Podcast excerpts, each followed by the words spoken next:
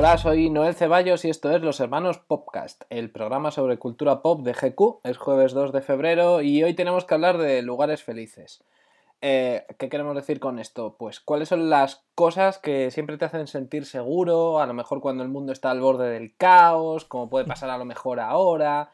O, bueno, más o menos lo que nos hemos preguntado es si el entretenimiento puede servir como bálsamo eh, para calmar un poco los nervios en un mundo que no para de encontrar razones para estresarnos. Eh, ¿Tú qué opinas, hematocrítico, desde Coruña?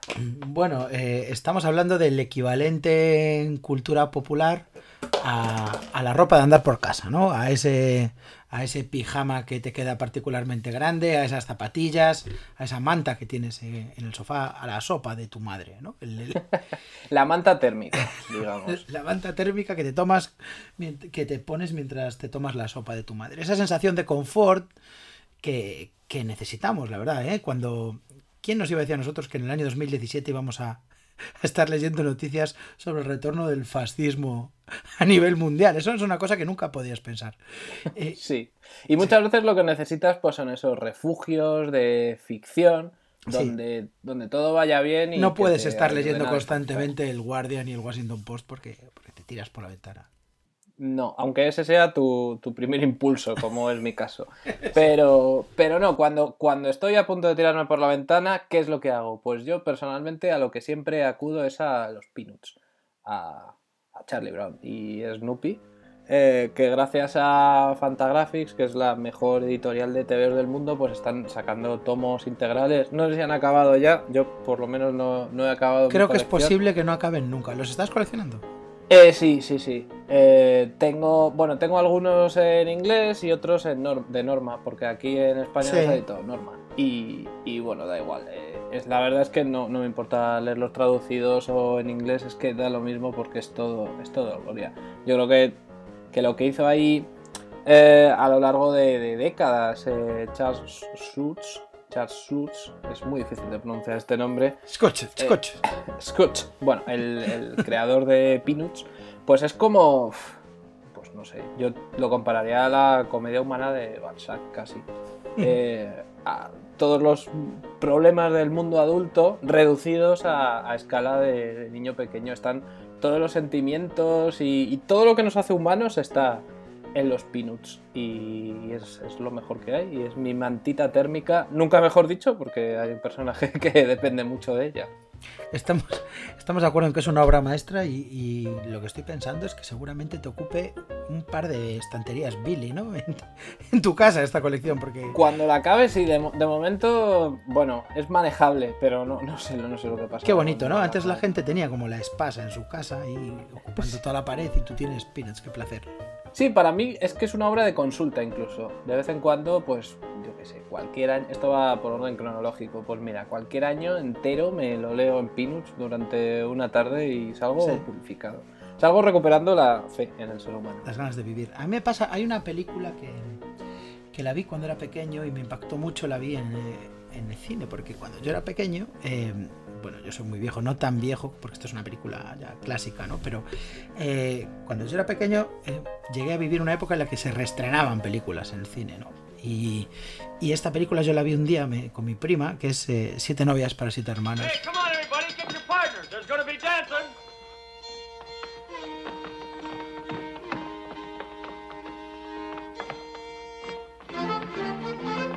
Es una película que conmigo funciona como, como el Prozac es una. Bueno, eh, no me gusta nada hablar, explicar alguien, digamos, a un millennial la trama. La trama de la película es que hay siete hermanos rednecks que viven en las montañas y cuando se descongela la nieve viajan a secuestrar mujeres para llevárselas a su, a su aldea. Para obligarlas a que se enamoren. Para que, exactamente, exactamente. Pero se enamoran, se enamoran de ellas y al final resulta todo muy voluntarioso. Es una versión musical. El síndrome de Estocolmo, la película. El, pero con más amor todavía.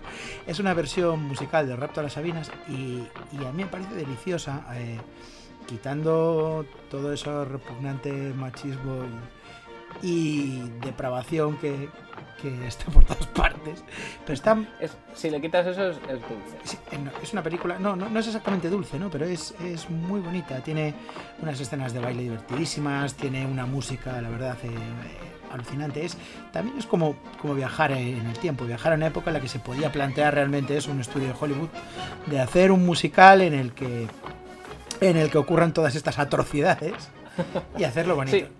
Lo bueno es que es un musical y, nadie va a los musicales por la trama. Sobre todo los musicales clásicos nadie los veía por el argumento, los veían por, los bailes eh, y las canciones. O sea que. Pues esa es una de mis, de mis mantitas.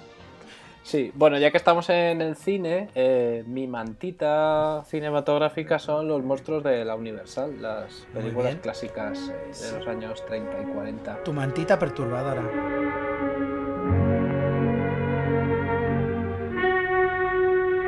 Bueno, a ver, eran perturbadoras en, la época. Yo me acuerdo leer una entrevista de Ray Bradbury que decía que no pudo dormir durante una semana después de ver La momia, la versión de Boris Karloff, eh, y que al salir del cine su hermano le perseguía en el camino a casa, que ya era de noche, diciéndole que era la momia y que eso le, asustaba un montón.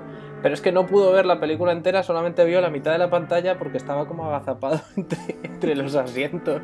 Eh, en su momento eran, eran películas terroríficas, no solo eso, sino que inventaron el lenguaje del cine de terror. O sea, el Drácula de Todd Browning se inventó pues todo esto de los castillos abandonados, las telarañas, todo lo que consideramos es una, eh, el Drácula de Todd Browning creo que es una de mis pelis preferidas, es una maravilla. Mm, y eso que a mí me parece una película un poco morosa porque todavía no. Mm, el, cine sonoro ya se había inventado, pero a Todd Browning le costó un poco eh, adaptarse. Entonces es una película sonora con partes mudas que quedan muy raras, pero que a mí también me. Pero no te puedes creer todo lo que se ha inventado en esa peli, o sea. Sí, es que es eso. Eh, hasta ese momento, o sea, ahora la vemos y nos puede parecer eh, pues muy arquetípica, pero es que se estuvo, todos los arquetipos estaban saliendo por primera vez porque se inventaron. Ese carromato entrando en la ciudad, esas sombras, pues todo salió de ahí. Sí, sí eh, también en, en, la época eran también muy perturbadoras porque, pero al mismo tiempo eran mantas también mantitas para el alma. Eh, de alguna manera la depresión está en estas películas, pero también eran escapismo para, para salir de la depresión. El monstruo de Frankenstein pues lo que hacía era ponerle un, rostro terrorífico a una serie de problemas que tenían los americanos y que a lo mejor no, no tenían rostro y aquí sí, ¿no? Pues ahí eh, parece un monstruo producido en cadena, es un monstruo claramente de la era industrial, pero también es un campesino, son, son pelis inagotables. Y una cosa que me encanta de las de las de Frankenstein, de las dos primeras, las que dirigió James Whale, eh, es lo, lo, queer que son. Eh, son, son pelis eh, donde hay mucha homosexualidad y latente. La hija de Drácula también. Lo dices porque alguien se hace un hombre, se fabrica un hombre. Se fabrica un hombre, sí, sí. Bueno, eso también estaba en la novela de Mary Shelley. y, pero la hija de Drácula, hay creo que es una de las primeras escenas explícitamente homoeróticas entre dos mujeres. O sea, que eran pelis muy avanzadas a, su tiempo también, sobre todo en el tema social. Eh, y a mí me gustan tanto las que se consideran buenas, o sea, las, las oficiales, las primeras partes, como las secuelas y luego las ensaladas de monstruos de Drácula contra el hombre lobo, yo las disfruto todas por igual, no, no hago distinciones.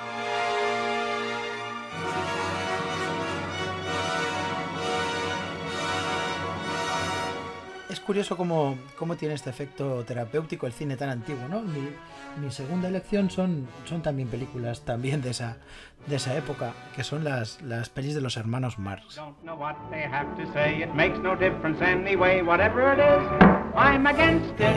tengo una, colección de DVDs de todas las películas de los hermanos Marx. Algunas me gustan más, y unas me gustan Marx y otras menos. también un poco de humor aquí, amigos. Y, hay una época que es empieza ahí en Plumas de Caballo, en Monkey Business, y ya culmina con las, con las superproducciones. Eh, bueno, Sopa de por supuesto, ¿no? Pero Una Noche de la Ópera y Un Día de las Carreras, esas cinco películas que van seguidas, las podría estar viendo toda mi vida el loop, ¿no? Me parece que es que se conservan perfectamente, que el humor sigue siendo súper sólido, que el mensaje social, increíblemente, increíblemente el mensaje social del caos frente, frente al orden, y, que tiene muchísimas cosas todavía que, dar los hermanos más. ¿eh? Eh, en mi época en, la, en televisión las ponían constantemente y los niños de mi generación las veíamos una y otra vez y están muy normalizadas. Ahora son eh, dificilísimas de ver y los millennials no las conocen. Si tienes un millennial en tu vida, compártele, comparte los hermanos Marx con ellos porque son una sorpresa. Funcionan ya desde, desde los niños de primaria, ya disfrutan con, las pelis de los hermanos Marx y, yo también me retoman esa época la manta, que todo era una manta, el mundo era una manta. ¿Plumas de caballo es la de la universidad? Sí, Plumas de caballo es la del equipo de, fútbol americano. Es que o sea, lo mío que me encanta de los hermanos Marx es cómo siempre cogían objetivos eh, totalmente de clase alta, ¿no? La universidad, la ópera, como instituciones highbrow para, para Claro, de hecho cuando movieron, cuando movían el blanco y por ejemplo hicieron en el circo, ahí patinaron, porque el circo ya, era un elemento caótico, ¿no? Pero en la ópera, en el hipódromo, eh, claro. donde, eh, una noche en la ópera de mis momentos favoritos de la historia del cine, que es cuando empiezan a, tocar Take Me Out to the Ball Game en, medio de la ópera. Sí, como, como llevar la, la, anarquía y la diversión popular que es, que es el béisbol a, un, mundo de gente estirada. Una noche en la ópera es, es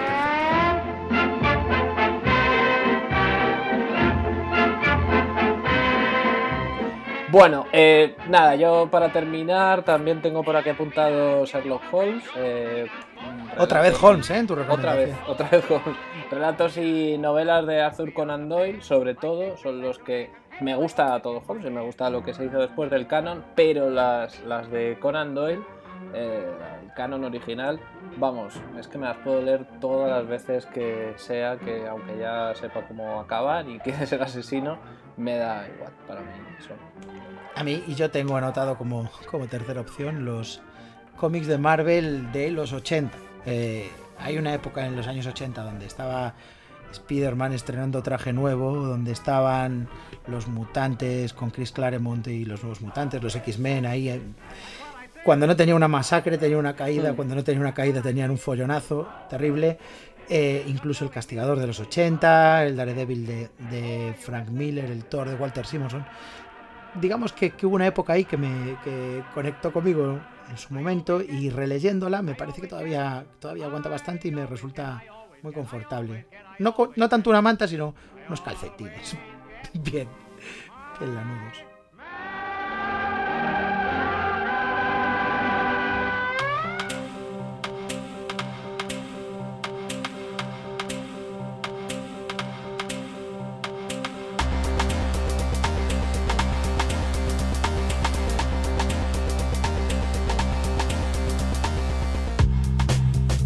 Muy bien, pasamos a la sección final del podcast, que es nuestras recomendaciones semanales. Eh, estas son las cosas que nos han cambiado la vida esta semana. Eh, Mato, ¿qué tienes?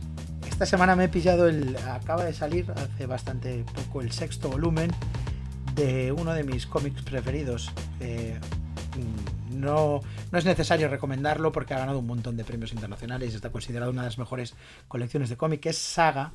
Saga es una saga intergaláctica eh, escrita por Brian Cabahan, que fuera un, llegó a ser incluso guionista de Perdidos en la época más loca de viajes por el tiempo, y es autor de algunos cómics que están muy bien, como Y, El último hombre, o como Ex Machina, que están muy bien, pero yo creo que realmente tocó el cielo con esta historia, ilustrada por una, por una chica, Fiona Staples, que hace unas ilustraciones impresionantes, y es una historia galáctica, una epopeya, digamos, un, un podía ser como, como Star Wars, una, una, historia de una guerra entre dos, dos, razas de extraterrestres, unos tienen cuernos y otros tienen alas, esto es lo que les diferencia, y hay una pareja de, de enemigos que se han enamorado y, han tenido un bebé. Así comienza esta historia, pero pero lo que nos espera es un viaje loquísimo, ¿no? Eh, ahora estoy haciendo una cosa en Twitter que se llama Legends of Emato, que está muy influenciado por toda esta locura, ¿no? Que hay eh, gigantes, magos, fantasmas, naves espaciales, eh, prostíbulos, eh, gente con mm, televisiones en vez de cabezas y viajes en el tiempo. Bueno, es, es una auténtica locura y es una maravilla verla en, en todos los sentidos. Es saga y ya van por el tomo 6, pero os empezáis por el tomo 1 y os ponéis al día enseguida. Yo le tengo un poco de rabia a Saga porque eh, Fiona Staples empezó a dibujar Archie, la nueva colección que escribe Mark Way, y tuvo que dejarla por sus obligaciones en Saga, que al parecer no le dejan tiempo para hacer otras cosas. Hombre, la verdad es que son ilustraciones complejísimas, ¿eh? Son, claro, claro, Saga está muy bien, pero, pero es que le ocupa demasiado tiempo a una ilustradora que por mí tendría que dibujar todos los cómics del mundo. Bueno, pues yo lo que tengo es un vídeo de YouTube que, me ha encantado porque trata algo que ya me gustaba de por sí, que es la sintonía de Arthur, de la serie de dibujos. La del eh, ratoncito este con gafas. Sí, sí, sí, sí, exactamente. Y, bueno, es, un temazo increíble. Lo que han hecho en el programa de Stephen Colbert es hacer una versión John Baptiste, que es el, tipo que tiene en la banda todos los días. Con el que toca la melódica. El que toca la melódica, sí. Con Siggy Marley y Chance de Rapper, que de repente rapea sobre la base de la canción de Arthur, algo que, bueno, pues que, me encanta. O sea, me encanta el estribillo que se ha sacado de la manga que no estaba en la canción original.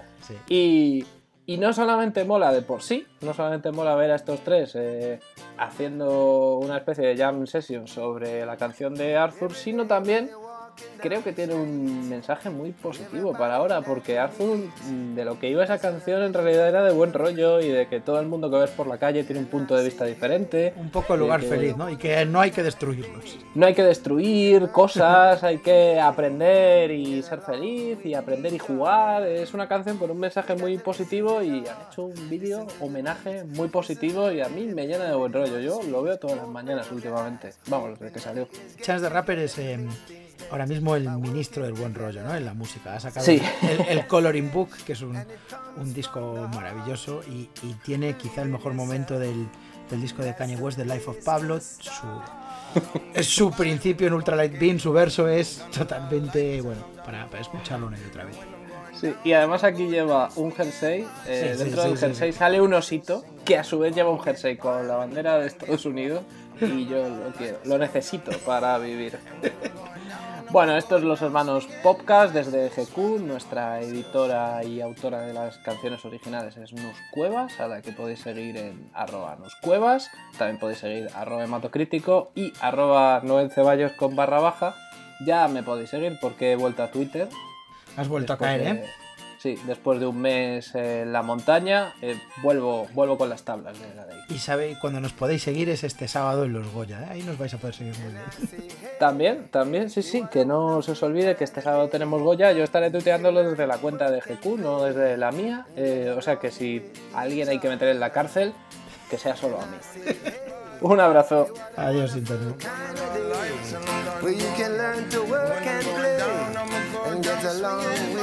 Each other. Gonna get by when the going get rough.